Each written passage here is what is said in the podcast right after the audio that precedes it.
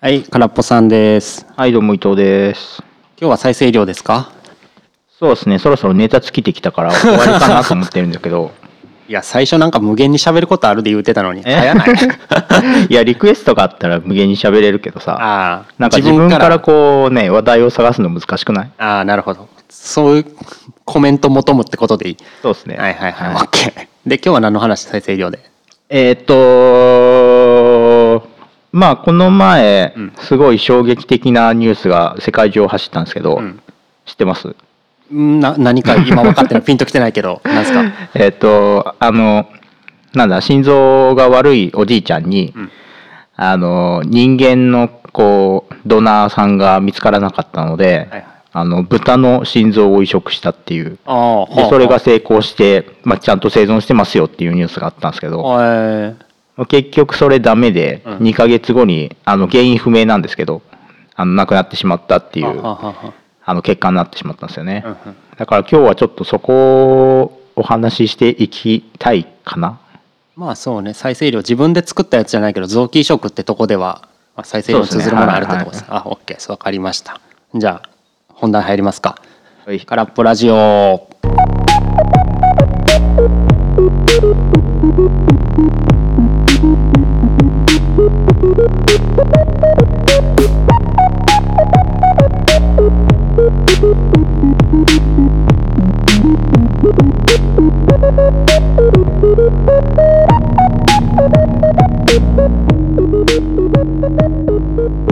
豚の心臓移植。うん。そもそもなんで豚なんですか？豚の心臓はうん。豚の心臓はっていうか豚の臓器はうん。人間のサイズに非常に近くて。あーなるほど。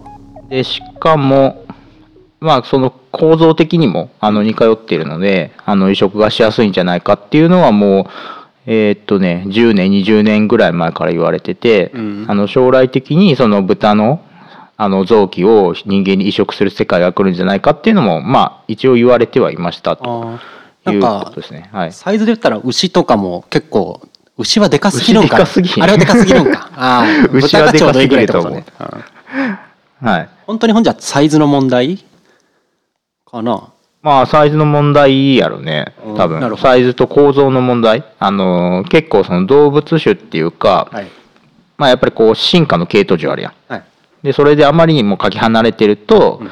あのそもそも機能とか構造そんが違うので、まあ移植しても機能しない。うん。十分じゃないっていうのはあるから、うん。まあ、比較的近めの系統樹のところの動物のものだったらまあ使えんじゃないかっては言われてた。ただやっぱり人間って免疫あるから免疫拒絶反応が起こるので、えっと、何らかその免疫に対する手当てをしないといけないよねっていうのは言われてましたね免疫拒絶反応ってあれですよなんか体の中に異物が入ってきたら、はい。まあ T 細胞とか血中に流れてる免疫細胞が攻撃して、自分の体じゃないやつを追い出そうとするやつですよ。そうですねそうですね。豚の心臓だったらこれ人じゃないじゃんっつって、はい手術して糸とかで縫い付けてもはなんかひっぺがして壊そうとするっていう。そうね、うん。はい。でもそうよね。免疫反応起こりそうやけど移植成功したってことはついたってことなんかな？2ヶいや月だからその遺伝子改変豚でその免疫拒絶反応が起こらないように改変をした豚の臓器を移植した。だから豚自体がなんか人のものに寄せたってことですそうそうそうそう。ああそういうやつね、はい。普通の豚じゃなくて、うん。ああなるほどなるほど。だから免疫その移植した2週間ぐらいの経過観察では、まあ、免疫拒絶反応なないから、まあ、退院していいんじゃねえの？みたいな感じになってたのが一番最初のニュースかな。なるほど。まあ2週間やったら確か2週間で免疫起きなかったらまあいけるかって感じは確かにしますね、あれすぐやもんね起きるんやったら、そうだよね。う。んうんうん。えー、すげえなって思ってたらその2ヶ月後のうん。数日前ぐらいですかね今日から数えて。うんうんに、まあ、結局なくなっちゃいましたっていう結果になってまあ原因は言われてないんですけど、うんうん。まあもしかしたら免疫拒絶反応が起こったのか、それとも、えっ、と、まあ手術の後の、まあ感染症とかで亡くなったのか、これおじいちゃんって言ってたっけ？い,、うん。くつぐらいとか分かります？80、90ぐらいじゃない？それやっぱ体力的にもしんどいんじゃない、うん。かな手術して。あだからその免疫拒絶反応が起きたか、感染症が起きたか、まあ、まあそもそもおじいちゃんだから別の原因であの心臓以外のところが悪くてそっちなくなっちゃったとか、うん。手術に耐えられなかったっていうのはあるかもしれない。物理的な原因は結構確かに年齢聞くと思いますね。うん、これちなみにまあ今なんかドナーがなかったからってはいはい。豚の話ってなったと思うんですけど、はい。あの人工臓器とかってあるじゃないですか。だから生き物由来じゃなくて機械で作った心臓とか、ね。はい。そういうのは何まだ現実的じゃないってこと？値段が高すぎるとか？いやうーんと一部の臓器では可能は可能よね。うん。だけど心臓丸ごと入れ替えるって今できてないんじゃないかなあそういうのがやっぱ技術的にまだないってことね。うん、っていうか臓器を丸ごと入れ替えるっていうのは実現してないんじゃないかな。あのあーなるほどそれこそ人工肛門とかさ。うん、人工の胃とか、うん、まあ、そういうなんかチューブ系は構造が単純だから可能やけど、うん。もっと構造工事の機能を持っているものっていうのは多分実現できてなくて、うん。あの一番こう、まあ、そういうもので実現できてるうん。ものとしてあの透析の機械ね。まあ外部体の外そうそうやけどってことね体の外であのこう定期的に行って透析をしてみたいな。うん。すごいむちゃくちゃでかい機械だからその本来人体が果たしている機能を代替できるけれどもその人間のこの中に入れてこうポータブルにできるようなものっていうのは多分今ないんだよね。まあ、なんか自分で言いながら思いましたけどそのさっき伊藤さん言った胃とかそのチューブ系って、はいまああんま、うん、まあ正確には消化液とかいろいろ機能ありますけど、うんまあ機能的にはも物を移動させる通すための道感は確かにあるかなと思って。はいはいはい。でも心臓とかってまあポンプじゃないですか。うん。で動き続けるにはやっぱ拍動し続けるにはエネルギー源いて、うん。まあ心臓は細胞だから血中に流れてるもの使うじゃないですか。うん。そういうの電気的に、まあ、電池とか必要。だから物理的に動く。とかははい。確かにそうね。永久的に動き続けるのがないからしんどいんかなっていうのは確かに思ったわ。だからそういう観点でいくとペースメーカーは、うんまあ、そもそもあの心臓に埋め込むことでその心臓のあの、えー、と生み出す電気を使って動いてるやん。あそうなんですかあれ。うん、あー運動エネルギーを電気に変換してるってこと？拍動のドクンドクンっていうのをいやっていうか普通に電気流れるやん。あそういうことね。はいはいはい。生体って電気で信号をこう受け渡ししてあはあの生きてるわけなんであははははははそういうのであの、まあ、だからチップレベルのものを、まあ、その生体の現象を利用してあの動かし続けるっていうのは可能でだからペースメーカーはそうだしあのあ頭にあのチップを埋め込むとかもあるやん。はいはいはいはい。なんだっけあの、え四ー、ととかドーパミンを出させるああそういうやつね。ような、あのパーキンソン病のためのチップとか、そういうレベルは可能やけどもう臓器丸ごと入れ替えるって、まあ、電力の問題もあるしあの構造の問題もあるし機能も問題もあるしっていうので多分実現できてなくて、ってなるとやっぱり生ものをこう移植するっていうのが一番選択肢としてはあのやりやすいものになるからだからまあせんその方法としてはあの今回みたいに豚の臓器を入れ替える別の種類の動物のもので入れ替えるか、まあ、そもそも人間のものを入れ替えるなるほどね。まあやっぱそういうところになってくるってことですね。もういいだろあら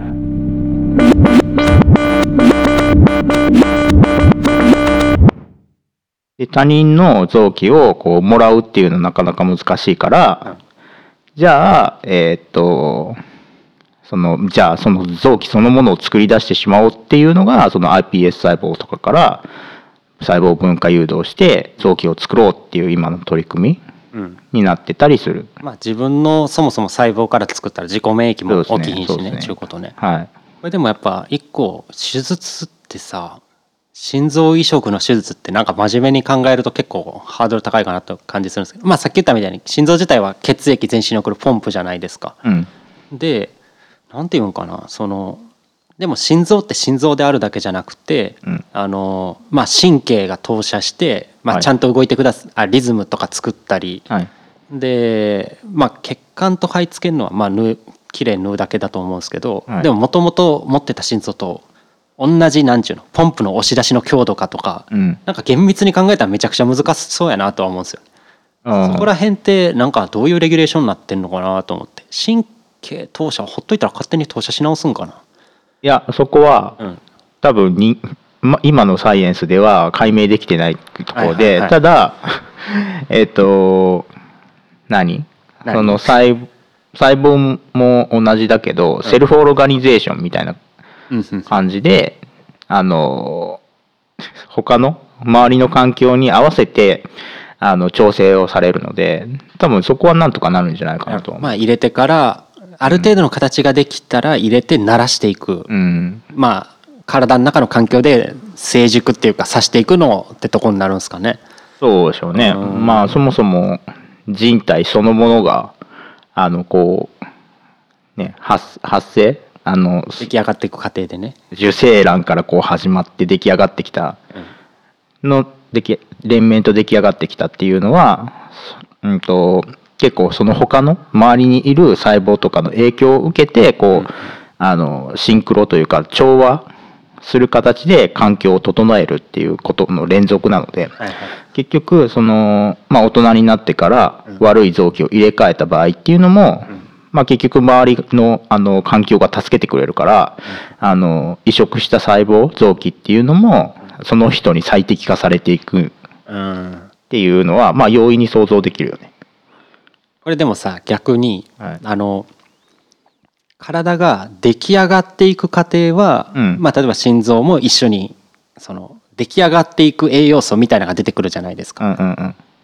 だからまあ一緒にどんどんいろんな連携しながら体は成長して大きくなっていくと、はい。でも一回出来上がったものにうん。未成熟なものを入れた時ってうん。これはでも臓器によるのかな？そのちゃんと成熟させるような要素って逆に成熟しきったら出ない可能性もあるかなと思うんですよね。うん。うんそこら辺ってどう実験レベルとかで何か言われてる？未成熟なものを入れるべきか成熟のものを入れるべきかっていうのは、ええ。あの議論がありますね。うんうんうん。議論はあるけれどもあなるほどね。あオッケーオッケー。ちょっとと言いたいこと分かってきた。うん、議論はあるけれども多分それも疾患とか臓器ごとにうんうん。よって違うっていう答えになっちゃうからあんまりこう明確な答えではないよね。膵臓とかは確か再生能力あるんでしたっけ？膵腎臓やったっ臓はないよ。け肝臓やったっけ？腎。なんかどっか肝臓腎臓？かな、まあそんな高い再生能力じゃないけどね。うんうんうん。まあ、そういうとこだったらなんかいきそうっすけどね。そういうところだったらまああの前駆細胞とかのレベルのものを入れたらまあえっ、となんでしょうね。そのその人のうん体のステージに合わせた風に、あの多分成熟をしていくんだけども、うん。まあ、そもそもあの再生能力がないとか幹細胞が存在していないような臓器っていうのはあの未成熟なものを入れてもあんまり意味はないかな。うんうんうん。とは思いますね。だからうーんどうでしょうね。意味がないっていうのは言い過ぎかな。ちょっとは効果ある。現実味？実際治療効果としての現実味がってとこかな。あとは。そうですね。はい。うん。まあ試みとしてはされてるけどね、あのえっと神経幹細胞を入れるうん。とかって、まあやって脳ますよね。梗塞の人に神経幹細胞を入れると、まあ、あの進行が弱められますよみたいなのはあるから、まあ、ただそれは細胞そのものが定着して効果を発揮しているっていうよりは細胞前駆細胞とか幹細胞からあの放出されているグロースファクターとかサイトカインがいい効果を及ぼしてるっていう論調には最近なってるから。ね。だから結局、うんまあ、今言ったようにそもそも再生能力がない幹細胞が存在していないような成熟臓器にあの未成熟なものを入れてもステージが合わないからあんまり、まあ、細胞そのものによる機能っていうのは多分発揮されないかな。まあ、だからサポートする機能はあっても、うん。本来の機能を置き換えることはないかもしれんってこと。そうですね。そこはまあやらんとわからんってとこかと思うけど、あとささっきからちらちら出てる。まあ今までは幹細胞あるいはできた臓器移植って話あったんですけど、はい。まあもともと臓器、うんうん。まあ、幹細胞からできてるじゃないですか、うん。まあ元をたどればね、はい。脳だったら神経の幹細胞って言ってそこから神経生み出されるとか。はい。まあ、骨も骨が細胞目,、はい。目やね。でこういうのって大人になったらあんま動かへんの数が減るってこと？だからなんて言うんでしょうね。まあまあ、トカゲとかやったら尻尾ニョロニョロ再生するじゃないですか、うん。でも人ってあんま再生しないじゃないですか、うん。これは幹細胞がそもそも年取ったらいなくなっちゃうってことなんですか？いやいるのはいるよね。いるのはいているのはいるけれどもいやっていうかうーんと厳密に言えば人間は再生能力を持っているっていうのが厳密な答えになるかはいはいだから結局怪我したら治るじゃん。はい、あの表皮とかは。ね、まあ切り傷とか神経も一定治るでしょ、うあの昔はもう神経って絶対に再生しないって言われてたけど、今は怪我を怪我っていうか、うんまあ、衝撃を受けて神経細胞とかが死んだら一定補充されるっていうのは言われてたりはするので、あの再生能力自体はあるけれども、まあ、トカゲとか、まあ、そういうレベルでこう劇的な再生能力はない。うんなぜなら、うーん、まあそもそも体が複雑だから、再生、その複雑な環境に合わせて完全に再生をされることはなかなか難しいので、こう、怪我をしたら、その損傷の程度に合わせて、あの、最低限の修復を行うっていうのが大前提であるということと、んまあそもそもが、あの、今に人間って結構安全な環境にいるからお。そこまで再生能力高くなくてもいいっていうところはあって失われていった説と？まあ失われていった説もあるんじゃないですかね。あー。どうかな？でもなんか再生能力って生き物としてずっと持ってたら良さそうな気はするんですよね。うんでも結局再生能力が行き過ぎるとがんになるわけじゃん。ああ増殖性のってこと、うん。だから結構そういうので抑えてんじゃないかなとは思うけどね。抑えてるからその怪我した時とかに再生シグナルみたいなのが出てそれに応じて修復をするっていうこう過度な再生過度な増殖を抑制するメカニズムっていうのが普段は多分強く働いてる、うんうんうんうん。確かにそう言われるとそうね。眼科っていうのは確かに再生能力高いと起きそうだから、それを抑えるっていうのはまあ納得感あるかな、ね。はい。トカゲとかって眼科しやすいんかなほんじゃ。分からへん。うん。トカゲガンってあんのかな？分からんけどでもあれは逆に眼科する前に寿命を迎えるんかな？うーん。だから結局そこのバランスなんですかね100年生きるトカゲがいたら確かに再生能力高いやついたらそのうちミスで増えまくるとかはありそうな気はしてくんな。うん。うん。だから、うん、どうなんでしょうね。なんかそれを抑えるために脱皮とかあるんじゃない？のあ脱皮してなんかいらん幹細胞、いらん細胞を捨てていくんじゃない？あれでも脱皮って表面表面だけじゃないですか。読めんだっけ。それあんま意味ないでしょ。まあハエでもガンあるからね。うん。ガンまあガンまあ、がんは何でもあるんじゃない？まあ増殖か。どの動まあ物でもあるけど、人間は長生きだからがんが、あの、結局時系列的に見ると出やすい。出やすいっていうか、うん。まあ結局あれですもんね。がんって細胞がダメージ受けて壊れた普通は壊れたら排除するとか治すけど、うん。まあ治しミスですもんね。そうですね。だか。ら長く生きりゃそのミスもそら出てくるわってうん。感じやもんね、うんまあそうじゃないかな。だって結局さ、マウスとかもさ、うん。普通に2年の寿命でがんってあんまり出ないじゃん。2年の寿命は出ないですね。でも人間がこう遺伝子操作とかするとがんになるやん。はいはいはい。そういうことなんじゃない、うん。がんはあるけれども、まあ、寿命の関係であの出てこない。出にくいっていうことじゃん。うんうんまあ、やっぱ長生きする動物の差がですな。だからですね、まあうん。老化、まあがんも老化病っちゃ老化病やもんね。